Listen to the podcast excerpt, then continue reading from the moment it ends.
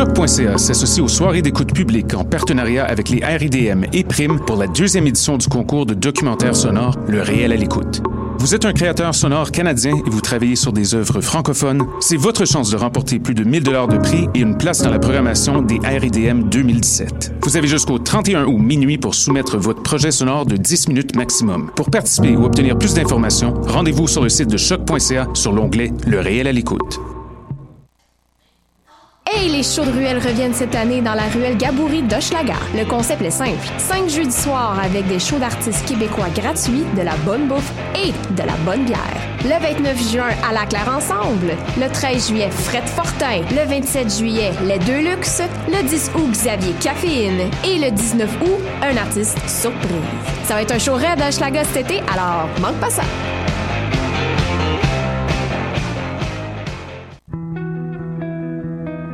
Voyage au bout de la nuit, c'est ton émission d'ambiance nocturne sur le Nightlife Underground montréalais.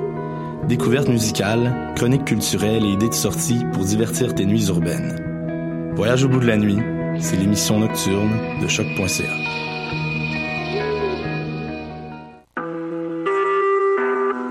Vous écoutez Choc pour sortir des ondes.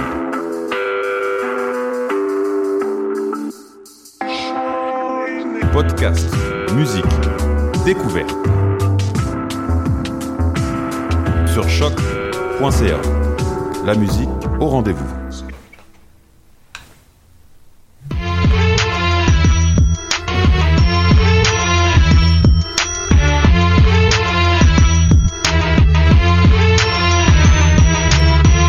Cannes Football Club. L'alternative foot. Bonsoir, bonsoir et bienvenue à une nouvelle édition du Cannes Football Club. Sofiane Benzaza avec vous. Bienvenue à l'édition du 26 juillet 2017 en direct des studios de Choc euh, sur choc.ca. Bienvenue à l'épisode 283 du Cannes FC. Une émission chargée ce soir avec beaucoup d'invités. euh, du CanFC, de l'international et du, de la CONCACAF dans les studios, donc attention. Ouais, c'est un gros featuring. C'est euh, le retour de c'est le retour du concept sans frontières. Donc euh, vous avez entendu la belle voix euh, Mm. mélodique et aussi mélancolique de Nilton George, le péripéri du football. Salut Nilton. Ça va ça Ça va très bien, merci. Ça va. Et puis on a Mathieu Lémé, le, euh, le producteur et créateur de MLS, MLS Africa Plus, podcast sur le réseau du CanFC. Salut Mathieu. Salut Sofiane et bonjour à tous à la Hervé Penaud quoi.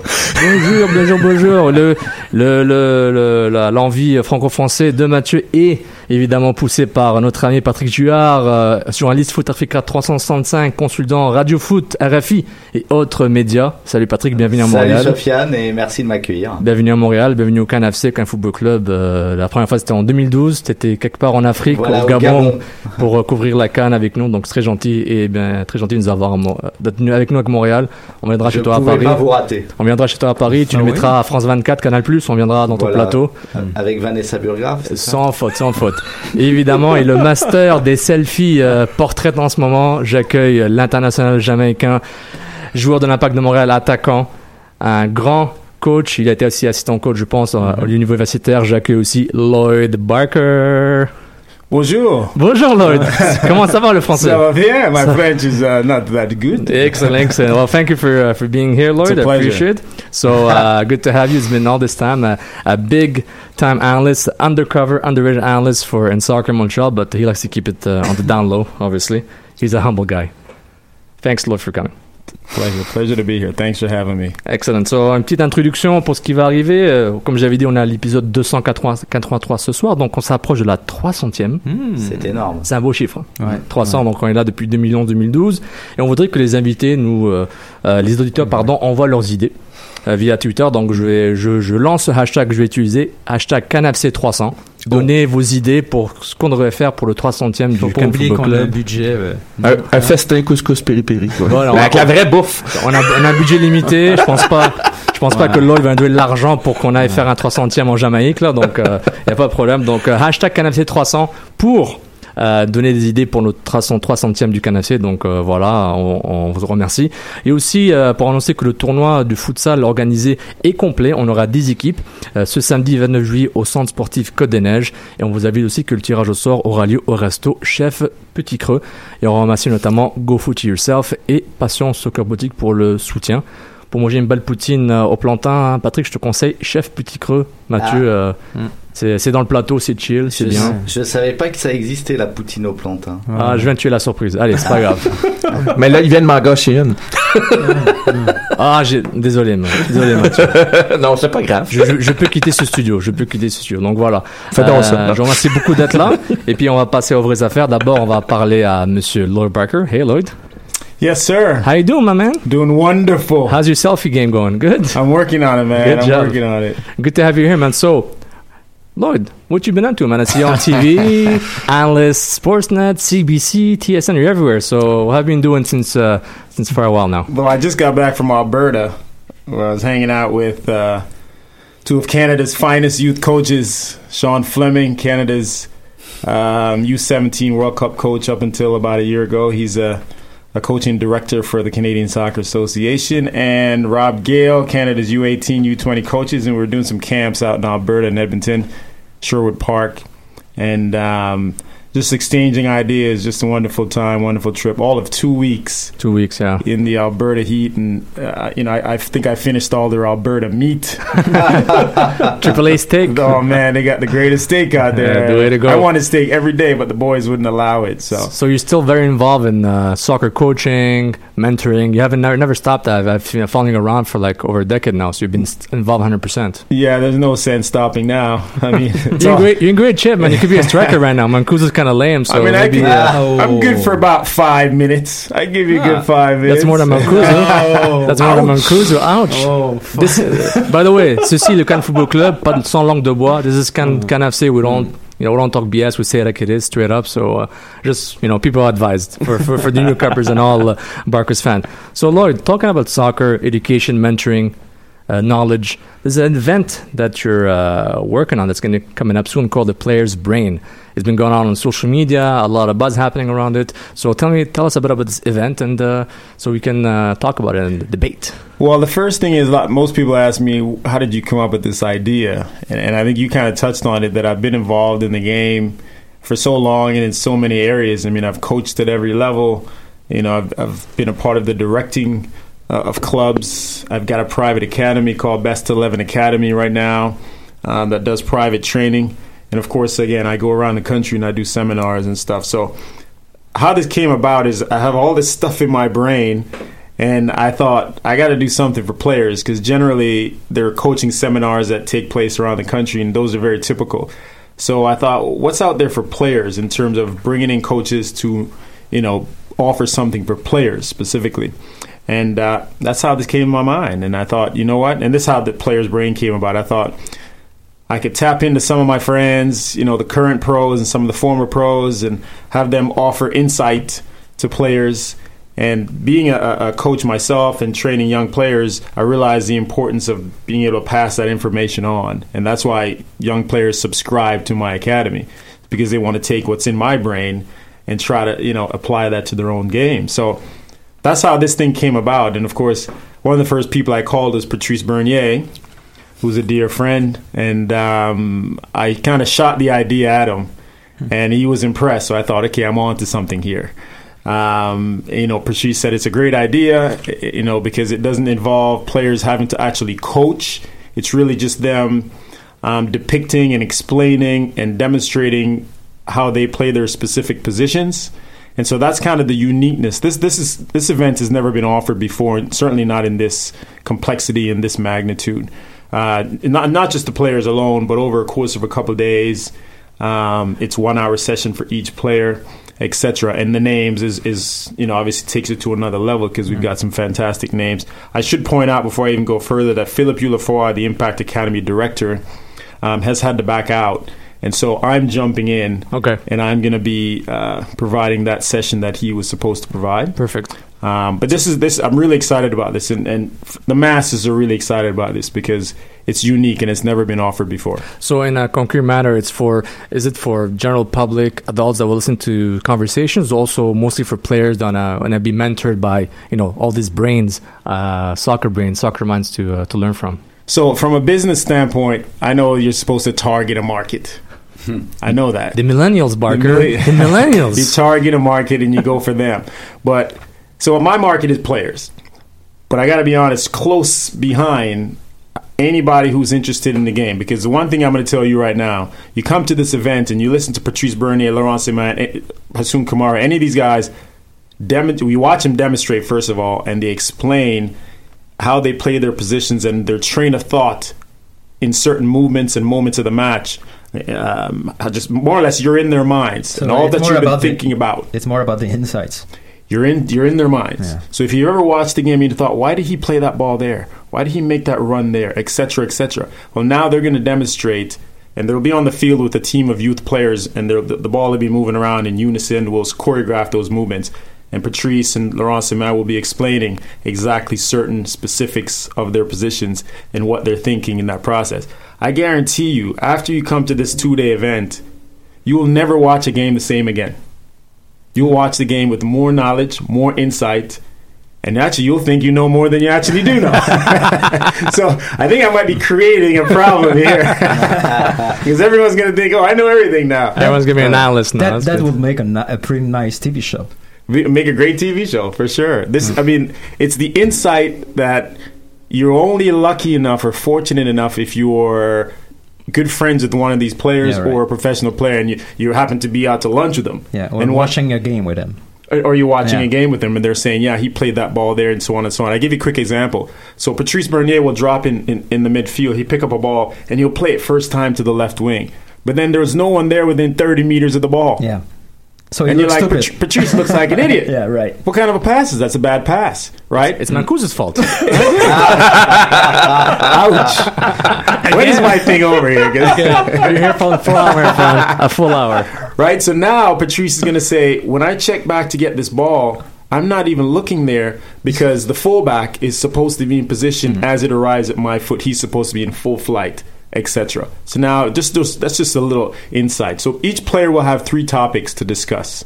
So Patrice, his topics will be um, supporting angles, penetrating passes, and changing the point of attack. There'll be a team of youth players on the field. They'll be circulating the ball. Patrice will be moving around the field with the headset on, explaining his exact movements, his train of thought, what he's thinking now, what he's thinking next, what he's trying to accomplish. So it, it's not just for players or trainers to go see that. I mean, everyone uh, could. Uh, It could be a passion of the game and just really enjoy it. And tr- I know it's a first one. You know, no one has done this before. Might as well to try it out. Well, that's what I said. I mean, if you if you are if you're a fan of the game, if you're a fan of the Impact specifically, because there's so many, it's obviously a very close tie-in to the Montreal Impact, having used current players and former players. Um, but I think if you're a fan of the game, you know, I'm telling people, Laurent Ciman will be offering information about his game that he probably doesn't want the opposition to know. and that's the uniqueness of this event. Yeah. So everyone in attendance will leave with insight they never de- dreamed of having before this. So if you go there, then you're gonna know why he's he's yelling. He's every yelling at. Bush every time. it's not because because they both have no hair, but it's Well, something they'll else both, happening They'll there. both be there, so they can both explain. Perfect. They can have a debate. So just to remind everyone, it's going to be on the 25th, 25th of August and 26th at Soccerplex Catalogna in Lachine. Obviously, a lot of space, a lot of fields there to be able to do the demos.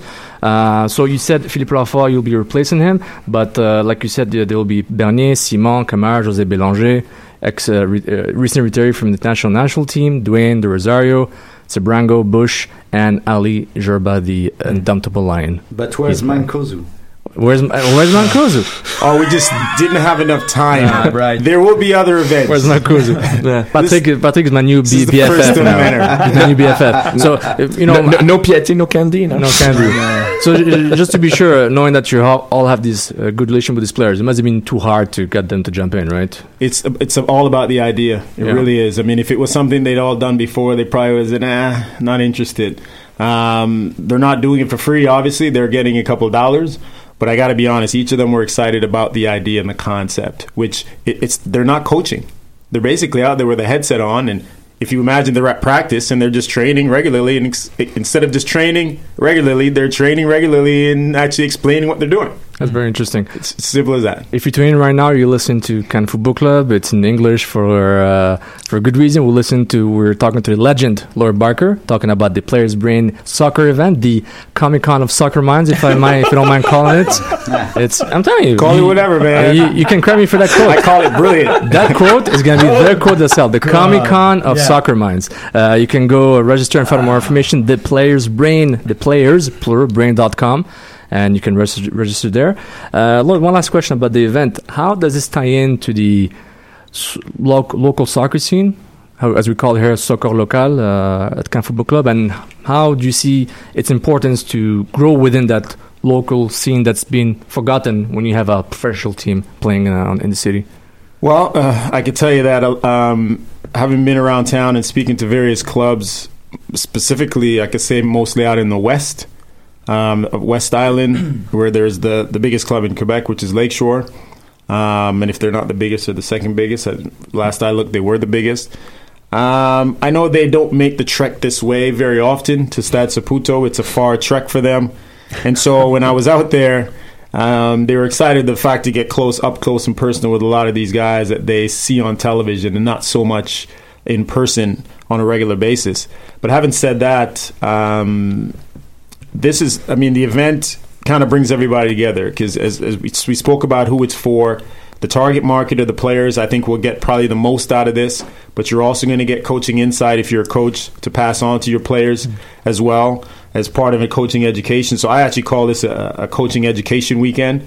Um, but and, and it's for everyone. So I think this kind of brings everyone together at every level, whether it's corporate soccer where you're an older, you play for Bell Mobility or whatever, you're on that team. Um, you know, this is again, it's education that everyone can use at every level.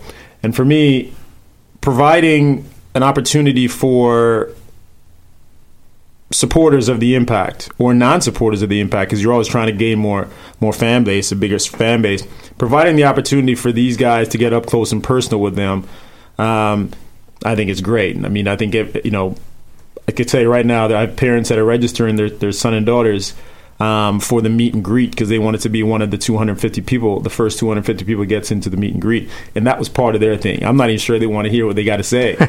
they just want to meet these guys. So I think just to offer that that opportunity for them, that's also a special thing as well. multiple of experiences for the beautiful game. If people want to also, uh, uh, you know, enjoy a good promotion, we have a partnership with uh, Players Brain and Can Football Club. With they use the promo code TPB Promo 2017. So T as in Thomas, P as in Peter, B as in Barker. Promo 2017 uh, for a promo code to register to the event. Thank you, Lloyd, for uh, helping us being part of this event, and we're have, it's a great pleasure to have you on to talk about it. And looks amazing. And also, it seems that other countries do it. Even the U.S. have all these events. Like, how about Canada? How about Montreal? And here we are, Lord Barker, of the legends of Montreal soccer, doing it again. Thanks again, man. It's a pleasure, and, and obviously goes without saying. And thank you guys for your already your support. I mean, once you guys heard about this, you were right on board, and um, I'm grateful for that for sure. Uh, no and keep problem. up the good work. Otherwise, We'll try. We'll try, and I'll try to be nice to Mancuso. So,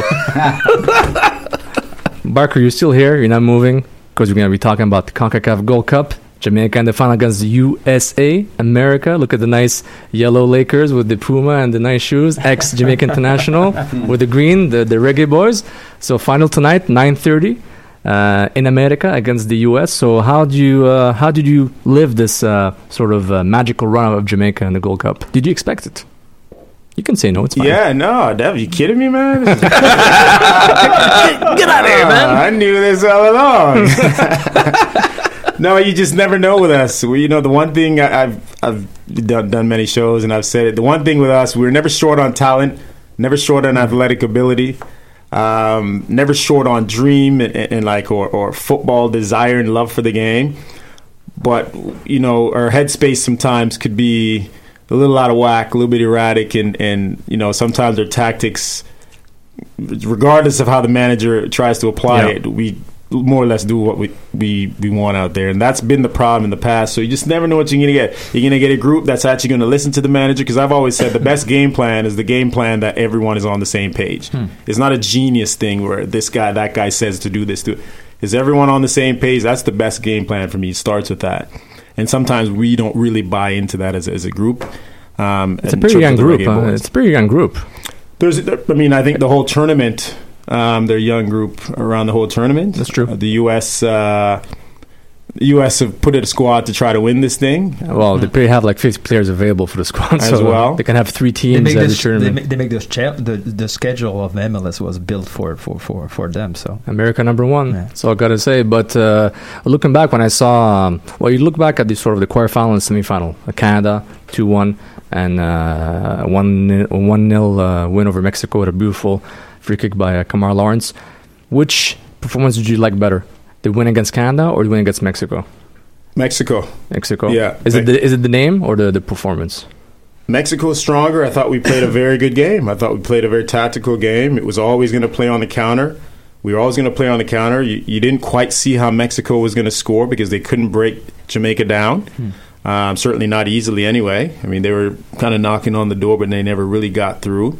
Like Canada, that could have gone either way. I, I liked how we played. It's two even teams. I think Mexico is certainly uh, a, a step above They, Jamaica. they have your favorite. For sure, for sure. And I thought, you know, the fact that we kind of we, we held them at bay and, and didn't really break them down much. Um, Mhm. Pardon me, they didn't break us down much. Yep. There was a perfect game plan, and we were hitting them on the speed. They were. Um, you could see they had problems dealing with the speed, as Canada did initially. Yep. Um, and I think that's the that was really the key there. And so for me, that, that performance when you beat in Mexico and a clean sheet, That's big. That's big. With quoi que des free kicks. euh, tour de Yeah. table, Mathieu, Nilton, Patrick, et si vous voulez participer. Par rapport à la Jamaïque, euh, est-ce qu'on veut que la Jamaïque bat les États-Unis chez eux? C'est ça qu'on veut parce qu'on- Ben, ils l'ont fait en 2015 en demi-finale, parce que c'est la deuxième finale consécutive à la Gold Cup pour la Jamaïque. Mais moi, je veux la finale. Lloyd veut la coupe. Donc, est-ce Ouais. que. est-ce Mais qu'on- ils- ben, pour moi, ils seraient capables de causer une surprise. Mais oui, oui, tout à fait. Ils ont, ce qu'il faut. Les États-Unis, euh, ils, ont, maintenant l'équipe A, mais sont, sont pas, il n'y a pas une équipe A rodée depuis, plusieurs matchs. Mais je, me demande jusqu'à quel point la MLS est en train d'adoucir un petit peu nuire aux États-Unis. On parle souvent que la MLS est là pour aider à l'équipe canadienne, mais elle est en train d'aider aussi l'équipe de la Jamaïque. Il y a beaucoup de joueurs qui proviennent puis qui se développent grâce au réseau américain. Well, yeah, you know, it's a good point. Major League Soccer for us in Jamaica has proven to be It was a big step for well. It's it's it, it has helped us tenfold. yeah, right. So in a way, I could argue it's helped us just as much as it's helped the U.S. Yeah, right. So Um, MLS is not only a, a tool for the Americans now. It's Well, it, a it tool. was that's it was the key. initially Yeah, it was yeah. for, and still the rules are in place to Right. favor them.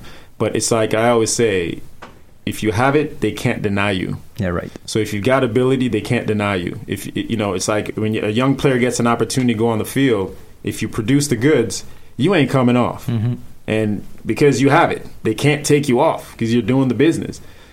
Jamaicans, when they go to MLS, they produce, and so they keep them there. Yeah, right. And so there's no way they don't, you know, they, they're um, um, they they don't give them a reason to not look to Jamaica for players. Like, like, like Romario Williams, The one that escaped. the one. Yeah. The princess that left too early. the one. The- The ones. I thought you're being honest on the show. no, he, No, he but- he's but- one that never had a chance. When you play two games and a half and That- four USL games, uh, Yeah, what kind of evaluation are you gi- that- are you giving the guy? that kind of player, maybe ten years ago, he w- didn't have the opportunity that he having right now to to uh, to to to become to become a better player. Do, do you think the uh, no, you're you're right. There are way more opportunities at this stage. Just like in, in youth in the youth clubs in Montreal, I always say there's a level for every player. Mhm. Doesn't matter what you are at this current time, whatever your ability you have, there's a level for you that's suitable for you. And with Romario, he has an opportunity now. Montreal don't want him. I told him when he's leaving, don't even worry about it. You know what you need to work on on your game. Go work on it. Simple as that. And then somebody else will like you. The great, the, the, the best thing about playing football is that it's the world's most famous sport. So if Coach A doesn't like you, it means nothing whatsoever. So- because Coach B, standing right beside you, might actually love you. So, what was the problem about the the way that Montreal was scouting uh, Romario. There was uh, some specific uh, things that he, he, he played that you don't, didn't like, or uh, what was the? you you I can't answer that specifically. I could give you a, a reasoning from a logistic from a logic standpoint, but I can't answer that because. But the only thing I would say is this: one plus one equals two. You look around sports around the world: hockey, basketball, baseball, any sport where you draft players. Okay, if you draft a player with number one, two, or three, You have high expectations. You've told me that you've seen this player play more than three games or five games. You've been watching him for two, three years. Yeah, right. Which means when he comes to you at number three, he's going to be with you for five, six, maybe 10, 20 years. I thought I was the only mean guy here, Lauren. Uh, why, why, uh, why are you dropping the truth like that? It's There was some knowledge. I know. I know, I so when you draft But- players that high and you don't keep them, I don't know. You could blame the young player. But what was the the year the je vais le dire en français, mais c'est- Vas-y, vas-y. c'était quoi la- la- la- l'empressement de l'échanger? tu sais? What wa- it was Why there's such a hurry to, to trade and get rid of him? Um, you know, we're not looking for inside Your guess is as good as mine. Okay. Your guess But- really as good as mine. I think you know when they bring in a young player here, they expect him to produce right away, and that's the thing with Montreal. And again, like I just I just pointed it out. Coach A might love you. Coach B Mm-hmm. might not. It's a difference of philosophy. So at, at this club in Montreal, when you're young, you've got to produce right away. We've seen that, or you're gone. Another coach, like in Vancouver, for example, Carl Robinson played a 15 year old kid last season who is now 16, who is the player that's brought back the limelight, the irony of all of this, to the senior men's Canadian national team in Alfonso Davies. He's 16 now. And we're talking about this player. He was 15 last year, and I was just in Edmonton at the club. In fact, I ran some, some camps at the club that was a part of his development. He was there three, four years. I told him, I said, you could take a little bit of credit, but the credit goes to Carl Robinson, who had the faith to play this boy. Because this is a young boy. Who, no one plays a 15 year old player. And they did. At this club, there's no way on God's earth he's playing if he's in Montreal. No, I think Ballou, if Ballou was two years younger, it would have been the same. Last uh, point, Mathieu, then we move on to the next Okay. topic. Uh, no, in fact, I just wanted to know what do you think about Shaun Francis coming to the Montreal Impact with uh, also Come on, a Jamaican Jamaican, international? He's awesome. Silly question. Give him some DP money. Designated player money.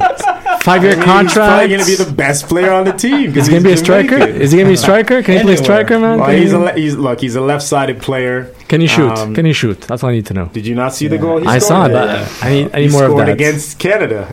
right on, eh? Well, he plays on the left side, so he can push up, more or less like Oyongo. Very, they're much in the same frame, um, same mold, where he gets up and down the flank. He's a natural left back. That's his job. He, he's a, he's a left-sided Left player. sided. But Yeah. that that's his, he's paid to be on the left side, can play defense and That's offense as much, depending on the push up. setup. yes. Maybe the impact will go back to the 3 5 2, and uh, Francis will be the best uh, left wing back in MLS. What, what about crossing? Is he good at crossing? Ah, Crossing. that's not important. Typical Europeans and their crossing. No, Who it's cares about crossing? To compare with Oyongo. Wow. uh, Oh boy. We don't have time for all that. All right, we'll move on to our next topic, and uh, we have another guest. On a nous un autre invité, Patrick Juillard. On vous rappeler de Foot Africa 365.fr. Il parle juste des joueurs algériens parce que c'est les joueurs les plus, c'est les joueurs les plus. euh, les- Je ne vous suivrai pas sur ce terrain. Non mais le, traf- le trafic, monsieur. Ah, L'Algérie. le trafic, oui, c'est sûr. comment est comment est votre page Google Analytics? Je veux voir le trafic algérien, monsieur. Alors déjà, c'est plus Foot Africa 365, c'est Foot 365 Cinq, Afrique. Africa. Bon, c'est pareil. Désolé, mon Euh, cousin. C'est la même boîte. Hein. Euh, le trafic, oui, sur l'Algérie, il est fort. C'est pas le seul pays. Hein. Euh, One, two, three. One, two, three aussi. One, oui. two, three. Euh, sur le Maroc, sur la Tunisie aussi. Donc, euh, Le Cameroun aussi, la Côte d'Ivoire. Le Et- Cameroun un peu après. Ouais. Ouais. Et pour vous rappeler, Mathieu Lemay, c'est son correspondant MLS Africa euh, Voilà. pour, euh, pour euh, Patrick Juillard. Donc, euh, régulièrement une très bonne chronique qui s'appelle Les étoiles africaines où Mathieu euh, extrait un petit peu le, le nectar de la MLS Mm. euh, africaine. De la semaine. Patrick, Voilà. t'es venu un bon moment à Montréal, c'est le 375e 75e anniversaire de la ville. Donc t'as vu beaucoup de cônes oranges, de construction, Voilà. t'as vu, t'as vu des bars, t'as vu des, des monuments, donc ça va, ça se passe bien? Ça se passe très bien. Je découvre une ville très diverse, euh, avec des quartiers, avec ch- chaque quartier a un peu son atmosphère. euh, euh, c'est ce qui est appréciable, c'est que c'est une ville en pente. Ça porte bien son nom, c'est un mont, donc euh, euh, il, est facile de s'élever dans cette ville et de de changer de point de vue. Donc ça, c'est agréable. Et puis, comment était ta première expérience au Stade Saputo, le théâtre des Ah, rêves euh, oui, La défaite de 1 face au FC Dallas. Donc, c'était plutôt le théâtre du cauchemar. Ah, euh, D'abord le stade, l'ambiance du stade, le le stade. Oui, on est. C'est vrai qu'avec Mathieu, on est arrivé deux bonnes heures avant le, le coup d'envoi, donc on a vu un petit peu le, les gens arriver, euh, la- l'ambiance un peu monter. Bon, c'est c'est un public assez euh, européanisé dans le sens où les gens aiment porter les couleurs. euh, les gens sont derrière leur équipe. euh, c'est pas un public de kermesse comme on voit parfois en Amérique du Nord. C'est un public plus à l'européenne. Donc ça, c'est appréciable pour moi qui, qui viens de France. Et puis bon, le stade est sympa, on est bien, euh, c'est un vrai stade de foot, il n'y a pas de piste d'athlétisme, on voit bien le terrain, Euh, donc euh, c'est très sympa. Euh, le stade est à la, disons à la bonne échelle pour un club de cette importance-là, c'est pas trop grand. C'est vrai que si l'impact jouait au stade olympique, ça serait peut-être un peu Ah, tu, large. veux, tu veux pas aller là, là. c'est pas la même ambiance. C'est dur de trouver des toilettes. Non, mais il y a vu le documentaire sur le Manic aussi. Voilà. Il y a que ça qui est bon. Et, les finales, tout simplement. Voilà. Et à part ça, bon, le, le jeu, on en parlera sûrement après. C'est Bon, on en parle tout de suite. Ah, On a, bah, on a une façon spécifique de, de parler, de faire les après-matchs avec les évaluations. Donc, on a trois, trois tags. ouais, le ouais. Saputo d'or, hein, le meilleur joueur du match. Le Tropoutine, celui qui a moins joué, mieux, euh, le pire joueur du match du côté de l'impact, évidemment. Ouais. Donc, l'emoji Poutine avant le match, il a mal au ventre, il, il rate il ses a du tirs. mal, ouais. Alors là, il y a du mal. Hein, c'est, euh, Une poutine au couscous. et, le- et voilà, une poutine au couscous. Et le Gélard d'un foin, c'est le moment un peu foufou, ludique, bizarre, marrant, euh, n'importe quoi, mais vraiment un moment différent qui t'a, qui t'a, qui t'a un peu euh, attiré ton attention. Ça peut être en dehors du stade, ça peut être ce que t'as vu à la télé pendant le match, les, les ultras, les n'importe quoi, le ballon, l'arbitre, comme tu veux. Donc on va commencer par ton Saputo d'or, le meilleur joueur du match, Ah, euh, moi- moi, Dallas j'ai- Montréal. J'aurais du mal à en citer un parce que j'ai été très déçu par Zemaili et euh, Piatti est rentré trop tard alors que j'adore ce joueur et j'aurais bien aimé le voir jouer tout le match mais bon ça c'est évidemment le- l'entraîneur va pas faire son équipe pour moi. C'est la faute à Biello, je le savais. Voilà. Et euh, donc mon Saputo d'or, ça serait peut-être euh, euh, le buteur euh, Salazar. Salazar, qui lui a sur le, il a pas joué tout le match, mais je trouve qu'il a su euh, euh, optimiser ses possibilités. Il a été efficace en, en règle générale. Je trouve qu'il est- il manque un peu de fitness. Il devrait peut-être hein. perdre 2 ou 3 kilos. C'est Et gentil, Il serait hein. vraiment affûté. Un peu et 2-3 kilos, c'est gentil. Voilà. Euh, donc ça c'est pour le Saputo d'or. Euh, Trop Poutine, donc euh, le gars qui a vraiment, euh, hein, Et je- je- j'hésite entre, enfin, je dirais entre que- 5 et 7 joueurs. Il y a combien de joueurs? Il y a 11 joueurs, donc j'hésite entre 10 joueurs. Lequel? j'hésite entre deux défenseurs pour le, le Oh. Poutine, c'est euh, Cabrera et Duval en fait. Ah. Euh, parce que je trouve que Cabrera quand même c'est c'est insuffisant dans le, le QI foot comme un défen- comme défenseur, il est insuffisant. Wow. Pas vrai jingle. que-. Il peut avoir des qualités euh, physiques. euh, parfois, il peut réussir des interceptions, mais l'utilisation du ballon, La, relance, c'était pas ça. est déficiente. Chez Patrick, euh, juste pour te dire, nous, quand, quand, quand Cabrera est capable de finir un match sans une crampe, c'est déjà un plus. Ah. Donc, euh, Et je regrette de ne pas avoir vu ni euh, Hassoun Kamara ni Laurent Simon sur ce match. Je sais que là aussi la rotation fait que le- l'entraîneur peut Ouais. pas forcément utiliser tous les mêmes tous les joueurs à chaque match, mais il manque quand même eux, ils ont ce qu'on appelle du QI foot, c'est-à-dire qu'eux ils savent euh, à la fois se placer eux-mêmes et au besoin replacer leurs coéquipiers. On les voit faire des gestes comme ça, ce que ne savent pas faire ni Cabrera ni Duval. Euh, voilà, je trouve, hein, sur ce que j'ai vu. Hein. Euh, Ah non, c'est après bon. le, le trop de Poutine. euh, Ah, tu l'as donné, euh, Ouais. Duval et Camara, Duval, disons. bah, Au gars, à Cabrera. Duval, pas- que- notamment, qui, pas- je trouve que d'après ce que Mathieu m'avait expliqué, il, il me disait qu'il faisait parfois de, de bons matchs. Là, j'ai trouvé qu'il était déficient. Et puis, il a fait une relance, enfin une passe en retrait qui aurait pu se transformer en passe décisive pour l'adversaire. C'est pas la première fois. Ouais. Il l'avait fait contre Euh, Philadelphie avant que t'arrives. C'est quand même une grosse erreur pour un joueur de côté comme ça. Donc, avant de passer à ton genre d'enfant, je vais sauter à Lloyd Barker qui va faire son cérémonie inaugurale du Saputo d'or trop Poutine. Lloyd, Saputo d'or. Dallas 2, Montréal 1. Qui est ton Saputo d'or? Who is your Saputo d'or? That's the best player. Yeah. you have 13 players to choose from. Well, I know they gave the man of the match to um, to Kyle Fisher, Yeah, man, whatever. and I mean I don't know how you give a, a center center half We- we the don't- man of the match after you've lost. We don't follow the corporate the corporate uh, People like awards. Well, it has to be Dzemaili. Dzemaili was your best player of the game. It has to be because he was really the only player I thought that looked to show any kind of uh, threat offensively.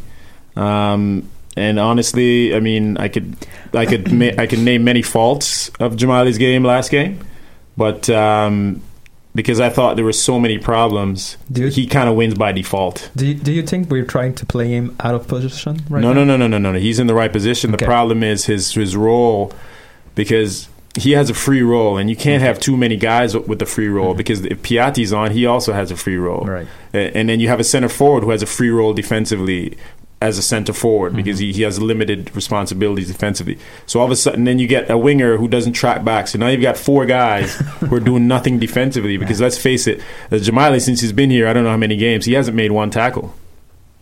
I don't think he's made a tackle, and I'm being really serious um, because he's just floating back. I mean, it- luckily we saw he had a different attitude last game where he's actually cheering guys on, where he's been tearing guys down since he's been here after every mistake they make or he, he makes a bad pass and he's got his arms up in the air. Yeah. So you can see his attitude is, is changing already, and that's that's necessary. Uh, I like him. I knew he was going to add something, and he has added something. I think Biello now has to figure out how to kind of limit his role um, somewhat because I think he's a little bit too free because then it's going to take away from Piatti's game. And, and we know this. It's all about partnerships out there. The back line was, was weak because there's no senior player in the back line, which Patrick was, was alluding to. You've got to have a senior player in the back line or you're going to have what we saw. I mean, they were so stretched. There was no one pushing the team up. Oh, the midfield line and the back line, there was so much space. I was watching it and I'm thinking, oh my gosh, what what is happening here?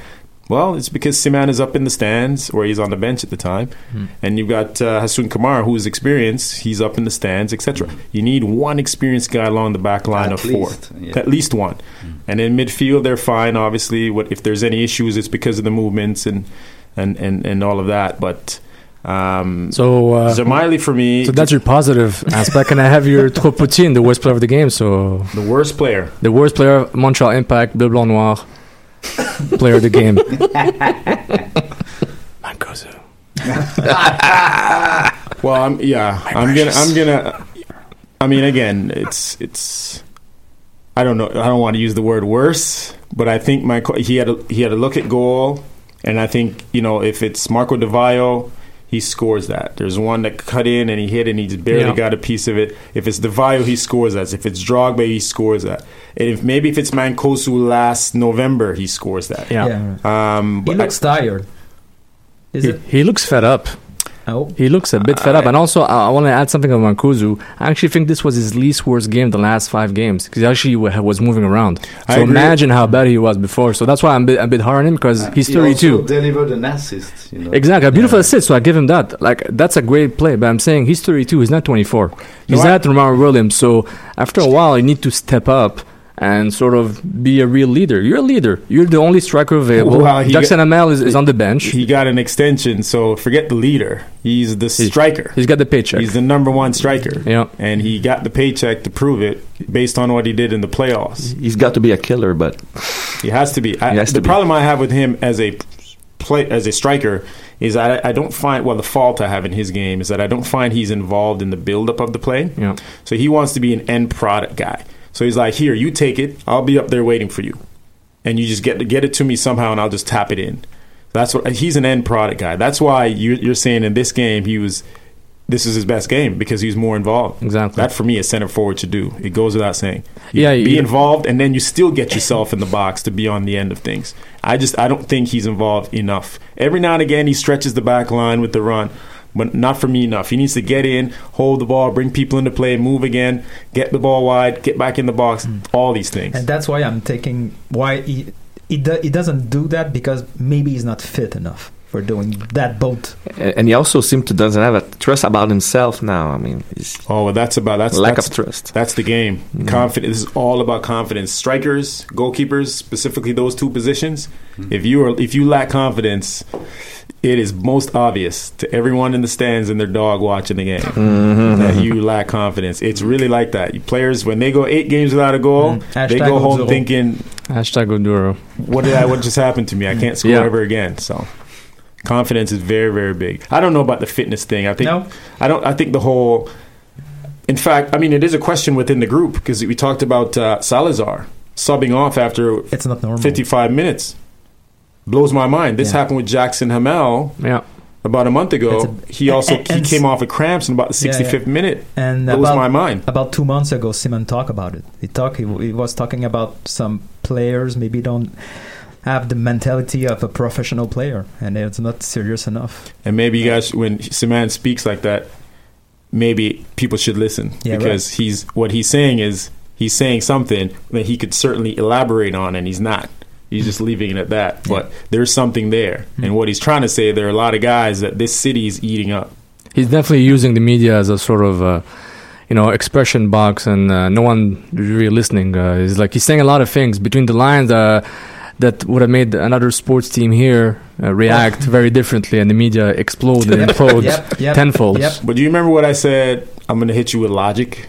Drop some knowledge, sometimes, my I, friends. sometimes I don't really have to. You don't have to be an analyst to see certain issues. Yeah.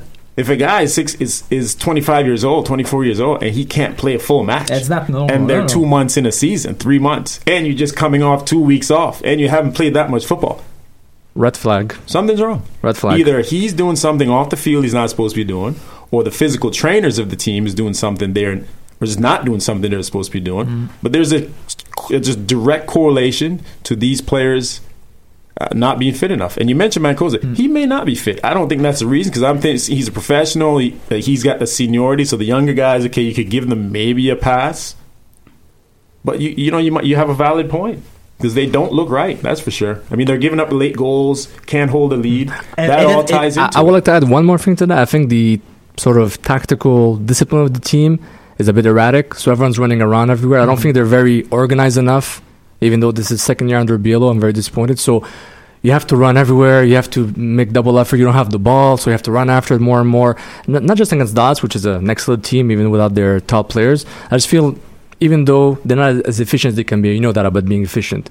It's good to be uh, as fast as Usain Bolt and as endurant as a as a Kenyan marathon man, but you need to you, you need to be. I couldn't find the name of a marathon runner. It could be Probablement que c'est compliqué à dire. c'est pour Exactement, exactement. so when you come, back, you can have those both qualities, but in, in the game, and I've seen you play, uh, Lloyd, uh, played with you also in a few charity games. You gotta be efficient, man. You gotta be very precise. Look at Bernie. Bernie, even even when he was younger, he ran, but he ran efficiently. It's all about being efficient with the ball and what you do with it. And I think the impact had a big issue with that. Well, Bernie is a thinker of the game, and it's why Playersbrain.com. I love talking to him about football, and, and that's why he's in my player's brain. Perfect. he thinks the game, and he's not just as he said, he's not just one to run around and and when you get to his age, uh, he's not a young pup.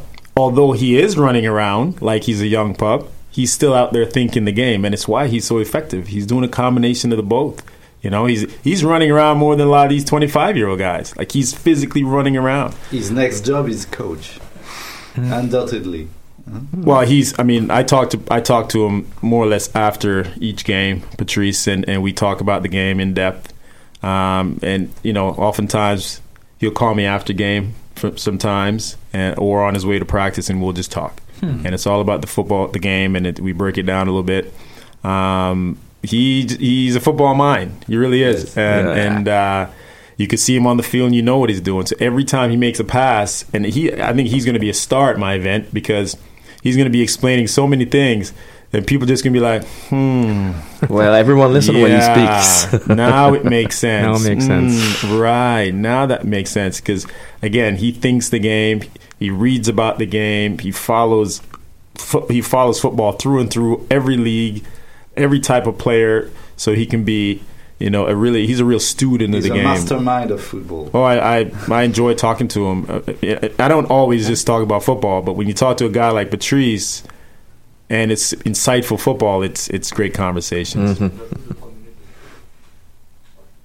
I'm back. Sorry. What's up? so yeah, so well, one, one last thing, then Patrick, on va parler de la CAN uh, 2019.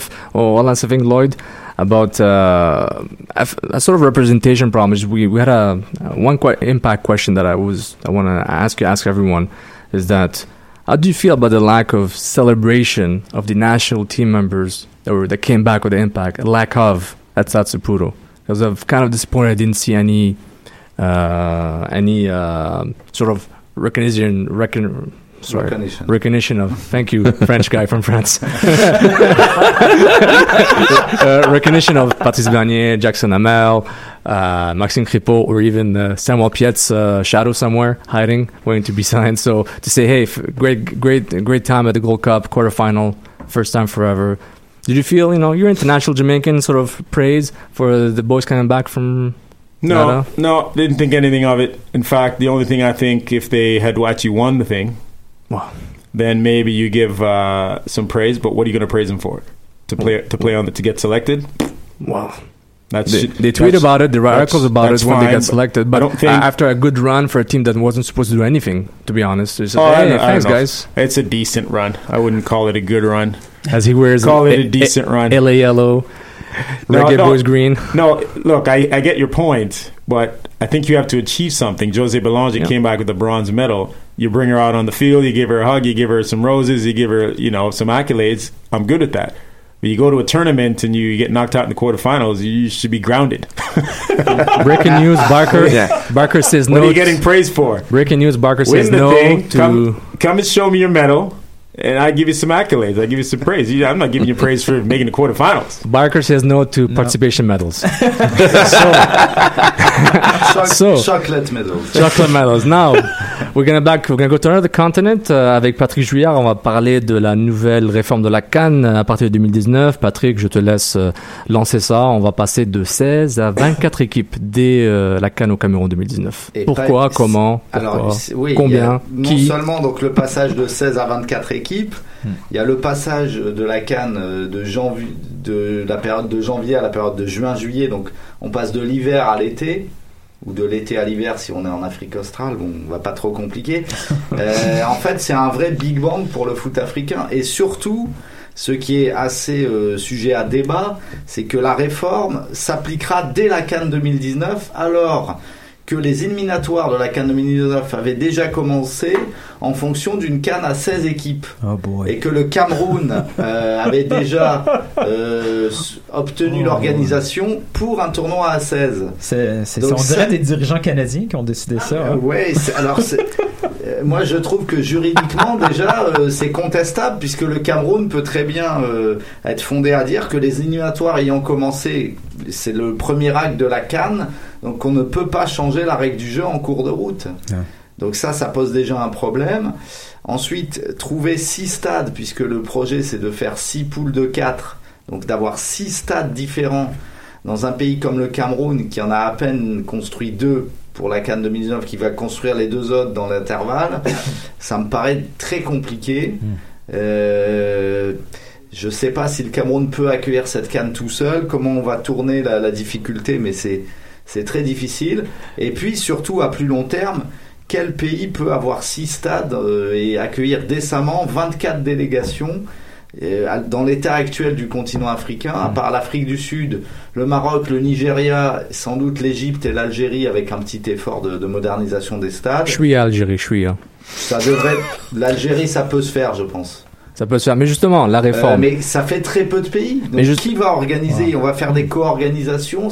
Ça pose aussi des problèmes logistiques. Si on fait une euh, analyse causale de cette réforme qui vient, pourquoi cette réforme et pourquoi est-elle si accélérée dès maintenant? Bah, cette, cette réforme, c'est une manière pour le nouveau président de la CAF, Ahmad Ahmad, donc, qui a été élu au, euh, au printemps dernier, de marquer un peu son territoire, de imprimer sa marque.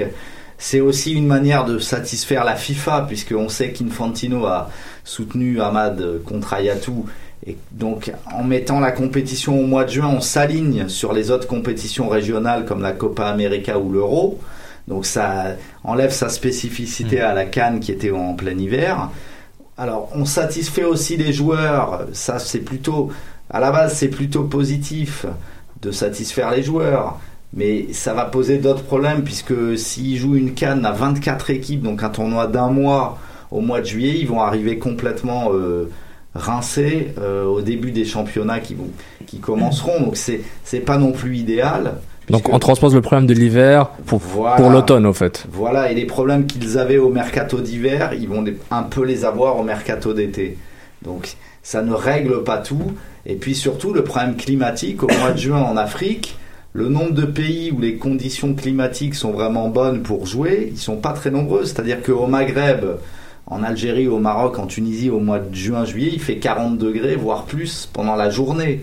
C'est difficile de jouer des matchs de foot. Il faudrait jouer le soir avec un 4 poules de enfin 6 poules de 4, il y aura au moins 2 voire 3 matchs par jour. C'est compliqué et il y a des pays comme le- les pays du Golfe de Guinée où il pleut beaucoup, c'est la saison des pluies et là-bas quand il pleut, les routes sont inondées. Enfin, c'est pas évident euh, de d'organiser dans ces conditions. Donc, euh, pourquoi ils le font? ben, Ça va avec, avec Infantino, comme il a dit. c'est toujours une, une volonté des élites de montrer qu'elles qu'elles peuvent faire beaucoup, qu'elles ont une sorte de de- d'effet d'entraînement, d'ambition euh, prométhéenne, on pourrait dire, de changer les choses. Et à la fin, c'est pas toujours des bonnes idées, c'est pas prag- toujours pragmatique. Mais est-ce que tu as euh, l'impression que c'est euh, c'est un peu une réponse aux partisans qui veulent voir du foot africain puis que présentement on a une canne euh, au mois de janvier, c'est pas nécessairement le meilleur moment pour le partisan qui est installé chez lui devant sa télévision puis qui pense pas à toute la logistique, qui veut juste avoir du foot de qualité africain en dehors des championnats? Alors oui, mais je pense que le problème de la Cannes, c'est pas trop un problème de date, c'est un problème de comment on vend l'événement. Euh, l'événement maintenant, il est filmé, euh, il est diffusable. C'était pas forcément le cas il y a 20 ou 25 ans, mais maintenant tous les matchs sont filmés, bien filmés. Les stades sont des stades aux normes euh, FIFA, donc de qualité pour euh, faire des belles images. Mais qui achète la, la CAF essaye de vendre sa compétition, mais peu de pays l'achètent. Euh, Jusqu'à une date récente, en France, euh, on voyait 4-5 matchs de la Cannes. Mhm. Les demi-finales, la finale, et puis peut-être le match d'ouverture. Mais est-ce que vraiment les pays sont prêts à investir lourdement sur la Cannes? C'est pas évident. Même la Ligue des champions africaine, elle est. Il y a, à part Bein Sport Moyen-Orient, Mhm. qui la passe vraiment euh, avec un gros effort de couverture, Et ici parce aussi. que les clubs égyptiens ou algériens ou tunisiens sont souvent ou marocains sont souvent bien placés. Dans, dans les pays d'Europe, par exemple, c'est très dur de voir des matchs de la Ligue des Champions africaine. Donc, Puis ça a- seulement à demi-finale, finale, au meilleur des cas. quoi, Voilà. au meilleur des Ouais, cas. c'est Puis ça. justement, Mathieu, j'aimerais avoir ton input sur ça, comme tu es l'expert africain MLS. En plus de ça, mais surtout ça, donc euh, comment ça te comment ça te picote tout ça, là, cette canne à, Ben, à juste, avant, 24? juste avant que j'en vienne avec la, la MLS, il y a quand même un point, on en avait discuté hier, passait de 16 à 24. Bon, ça ouvre les- la porte à certains pays qui étaient toujours prêts de passer à la canne pendant les, les, les séries éliminatoires, le, le tour précédent, les Oui. tours de qualification. Là, ça ouvre une porte, mais par contre, on a constaté ces dernières années, puis on entendait ce reproche, la qualité globale du, dans la compétition avait baissé un peu. À 24, ça risque pas de s'améliorer. Et on a vu l'exemple avec l'Euro. Là, on va avoir la tendance avec la Coupe du Monde passer de 32 à 48. Ben, c'est pour. Mais ça, c'est rendu un fait accompli. Là. C'est Ça. On, on pourra plus jamais. euh, c'est, c'est, c'est- une, une fois qu'on a décidé d'aller à, à, à tant d'équipes au mondial et à l'Euro, maintenant toutes les autres compétitions suivent. Et, et- et tant, pis pour les effets. puis- et, et l'au- et l'autre aspect, on a parlé de logistique, comment on va gérer les hôtels en Ah, ça, plus. oui, ça. Les terrains, oui, il y a des terrains regardables, mais on a vu lors de la dernière canne au Gabon qu'il y avait des terrains, c'était des champs de patates.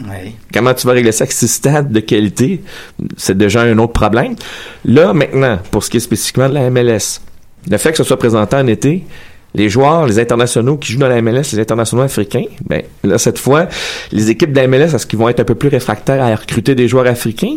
Parce que maintenant ils vont disparaître en été. On le parlait- fait que ce on- joueur en janvier, parlait- ça affectait aucune équipe. On parlait de quoi? De minimum 6 semaines à 2 mois d'absence? 6 semaines facilement. Ouais, Oh six oui. semaines, 6 enfin, semaines, la préparation et le tournoi s'est éliminé au C'est- premier tour. Disons que c'est 4 minimum si tu es éliminé au premier tour, 5.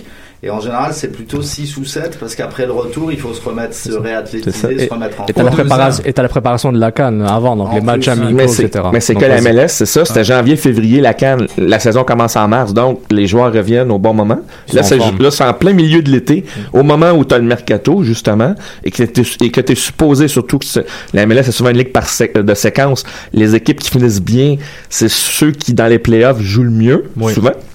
Donc, ces joueurs-là qui reviennent, s'ils sont blessés puis tu les perds, Parce qu'avec les conditions qu'il y a là-bas, hein, on a vu Oui, ce qui est arrivé oui. à Koyango, là, justement, c'est- il s'est pas blessé en MLS. là. C'est pour ça que là, il- la MLS, il y, a, il y a des circuits, il y a des équipes qui ont des recruteurs en Afrique, comme Columbus, par exemple, Hein? qui a une très forte... C'est quoi ça, un recruteur, Nilton? Raconte-moi, c'est quoi ça, un recruteur? Des rec- en Afrique, des recruteurs? Wow. Ben, il y, a une, La MLS? euh, il y a une forte communauté ghanéenne à Columbus, alors ils ont des recruteurs au Ghana. Je pense pas qu'ils ont un abonnement Beansport. très très fort. Je veux savoir. Peut-être qu'ils ont un abonnement Beansport à la ligue euh, ghanéenne avec le Etc. Moi, Non, non, c'est mais- ça la vérité. Quoi. Puis euh, il y avait un reportage disant que Nick DeSantis aurait des liens au Cameroun à cause, depuis l'acquisition de Yongo avec le Rainbow FC, par exemple. C'est un, c'est un exemple parmi d'autres. Mais le là, Rainbow FC qui a une connexion avec Neil Santis, c'est pas l'inverse. oui, aussi. Non, mais c'est peut-être Joy Saputo qui fait des affaires avec les brasseries du Cameroun qui sont, c'est pas une blague, qui sont très puissantes, hein, qui exportent même en Europe. Hein, donc, euh, oui, c'est c'est changer, changer Wow. du changer du lait en bière. Quand Football Club, c'est sans frontières.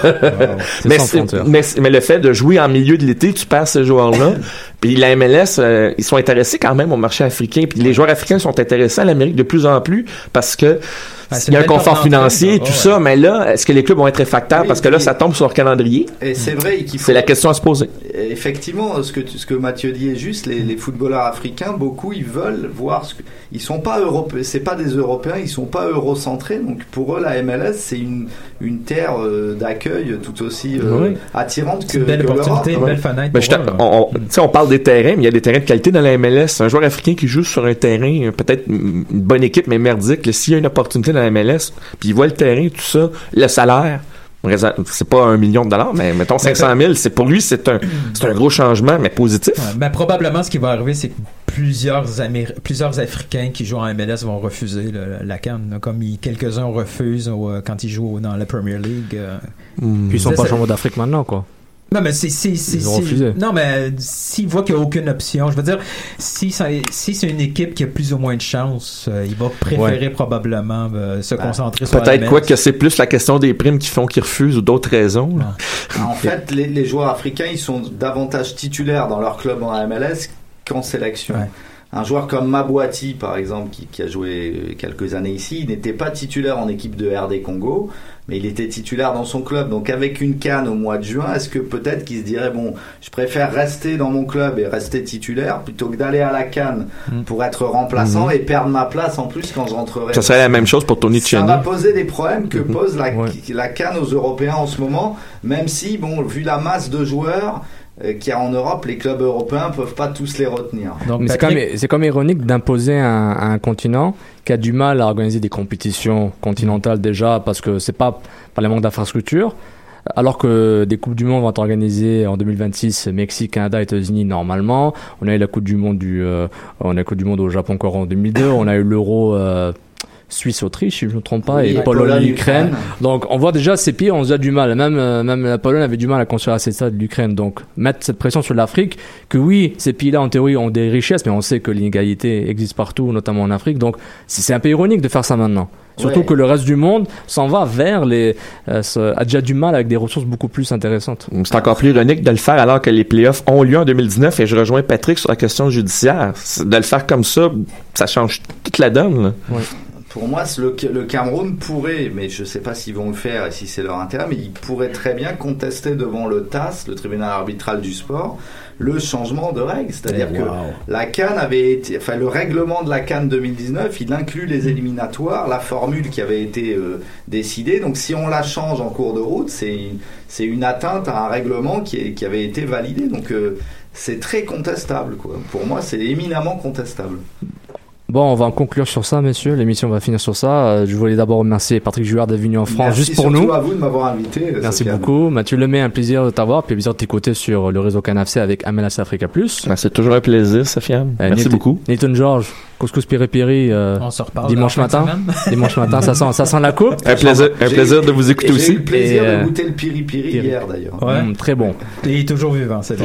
Uh, Lord Barker, a pleasure to have you on for the first time in the studio. It's a great pleasure, and happy for your new event, playersbrain.com. We have a promo code, so we'll tweet it out and share it everywhere. And uh, you can match. come anytime, man. Anytime.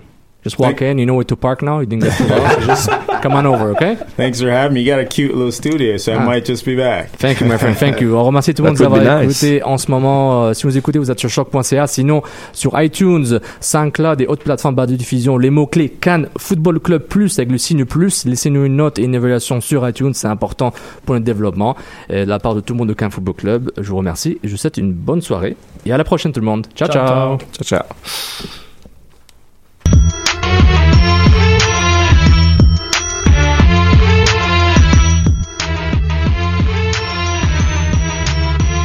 Cannes Football Club. L'alternative foot.